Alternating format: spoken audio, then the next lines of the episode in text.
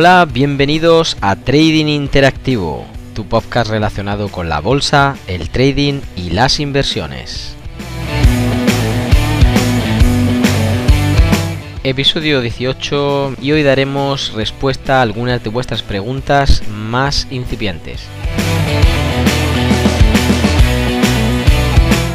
Muy buenas a todos, mi nombre es Rubén López y a continuación vamos a ir respondiendo algunas de las preguntas que nos habéis hecho llegar eh, por las diferentes redes sociales. Comenzamos con una pregunta que nos llega del otro lado del charco, desde Colombia. Eh, nos preguntan cómo saber eh, cuándo podemos identificar que es un buen momento para entrar y sobre todo, haciendo referencia a uno de los webinars que dimos, nos pregunta que cuando hablamos de la rectificación, que cómo podíamos identificar el momento apropiado y si eso tenía que ver con la entrada. Muy bien, pues querido compañero, efectivamente el poder identificar una buena entrada depende de varios factores. Uno de ellos, por supuesto, va a ser el poder identificar eh, de qué movimiento ha partido, en este caso e, ese, esa intencionalidad que ha tenido el precio.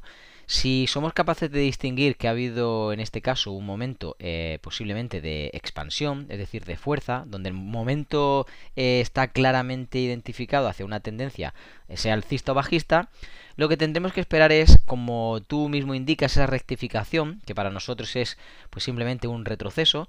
Eh, la mayoría de veces deberíamos identificarlo con, con una compresión. Y cuando sucede esto, entonces deberíamos estar identificando un nuevo intento del precio para irse a ese lado. Y por lo tanto está definiendo pues el momento óptimo de la entrada.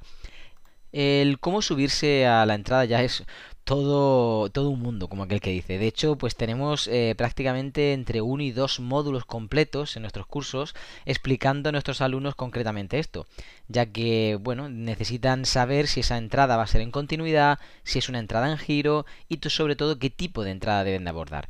Entonces, eh, por concluir, te diré que efectivamente necesitas esperar eh, ese retroceso para que tengas un mejor y, más idóneo entorno de, de entrada y a partir ese momento será eh, posiblemente eh, una expectativa de pago mayor con un mejor ratio.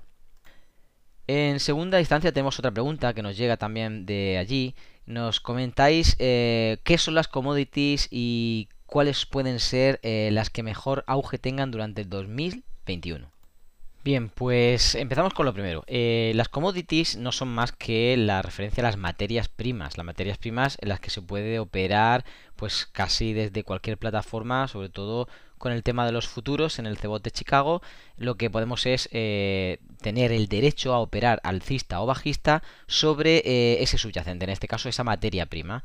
Eh, los commodities, pues bueno, los hay de muchos tipos, tenemos los relacionados con, bueno, energías, los que están relacionados también en el sector, por ejemplo, de los metales, aquellos que abordan directamente los cultivos en general, como pueden ser todo relacionado al grano, el trigo, el café, la cebada, las hojas, etcétera, etcétera.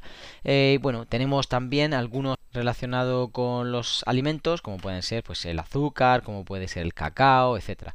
Entonces, al final, de lo que se trata es tener otro vehículo de inversión, en este caso referido sobre un, bien de fondo, un bien en este caso, una materia prima. Por definir un poco la segunda parte en esta pregunta de, cuáles son los que estarán en auge eh, durante el 2021, pues bueno, adivinos no somos, pero en principio sí que podríamos hacer una observación, eh, así un poco a largo plazo, en cuanto a la situación que van teniendo, pues al menos de los principales, podríamos estar hablando. Por ejemplo, eh, por hacer un repaso muy rápido, si nos centramos en algunos de los metales, pues el oro está en una fase de momento correctiva, aunque está llegando a ciertos entornos donde podría ser más o menos interesante en los próximos meses ir situándose si el precio empieza a dar signos de fortaleza, en este caso obviamente alcista. El caso de la plata es un poquito diferente. Eh, sí que estará también en una fase correctiva, pero de momento no está teniendo tanta fortaleza a la baja, sino que está resistiéndose más. Entonces aquí se abren dos escenarios posibles.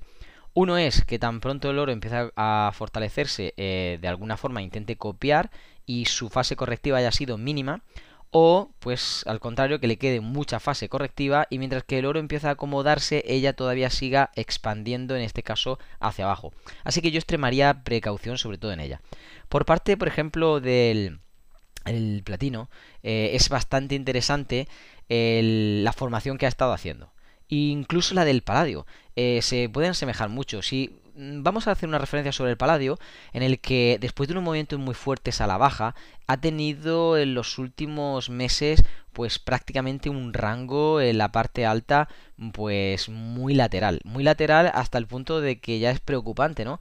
Estamos intentando ver por dónde puede salir, será fácil determinar si hay una ruptura, un breakout desde allí y por lo tanto pues también situarnos alcista bajista después de ese entorno, de ese breakout que ha tenido. Si hacemos un repaso rápido sobre por ejemplo el azúcar, eh, ha sido pues una sorpresa para nosotros que junto con el café ha seguido una singladura alcista muy interesante. Eh, creo que se ha consumido mucha azúcar, al igual que café, en estos momentos pues de crisis, de, de nervios, de ansiedad que hemos tenido pues últimamente, sobre todo arrastrando desde el periodo del COVID. Y lo interesante con estos dos es que, por ejemplo, el café ha tenido y seguirá teniendo junto con el cacao una secuencia de, bueno, lateral alcista muy amplia, pero en cambio el azúcar ha tenido pues un impulso creciente muy continuado y muy vertical. Por tanto, debería empezar a hacer esa corrección y al igual que el oro, pues deberíamos esperar unos entornos más abajo para poder situarnos si queremos de nuevo ser alcistas en esta materia prima. En el caso, por ejemplo, de lo que serían los vinculados a las eh, energías, o en este caso, pues sobre todo a los derivados, que, bueno, el Brent, el, West Texas también, que son los dos tipos de petróleo que más se, se cotizan con respecto a los futuros. Y luego, por último, tendríamos también el gasoil.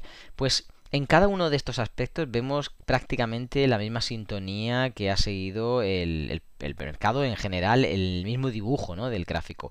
En cada uno de ellos hemos visto, quizá en el Brent un poquito más adelantado, que eh, ha tenido una recuperación vertiginosa y bestial, pues prácticamente desde los entornos que veíamos al, al precio con esa debacle que tuvo, ¿no? En el que pues algunos futuros incluso cotizaron en negativo, aunque el bien eh, realmente no, no, cotizó en negativo.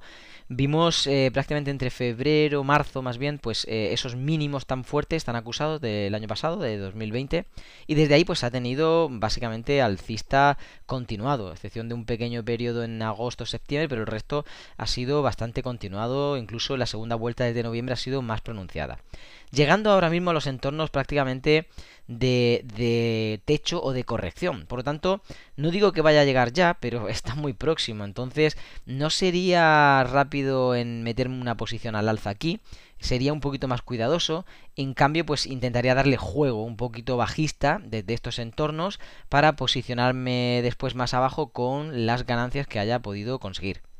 Pero como digo, pues es simplemente pues, una apreciación, una idea personal que, eh, bueno, viendo lo que está sucediendo, a lo mejor pues tomaría como, como decisión. Personalmente yo estoy fuera, ya hubo un momento alcista muy bueno que se aprovechó, por lo tanto ahora pues eh, estaba fuera y en cambio si quisiera entrar sí que estaría pensando en hacerlo de esta forma. Y bien, por terminar, simplemente responder a una de las preguntas que nos habéis ido haciendo llegar en diferentes eh, momentos a través de las redes sociales. Eh, si damos formación, es decir, si estamos haciendo algún tipo de entrenamiento, sí, efectivamente estamos haciendo no solamente ahora, actualmente un, entrenamiento, sino que habitualmente estamos enseñando acerca de los mercados financieros y cómo podemos eh, pues operar y cómo podemos entrar y demás.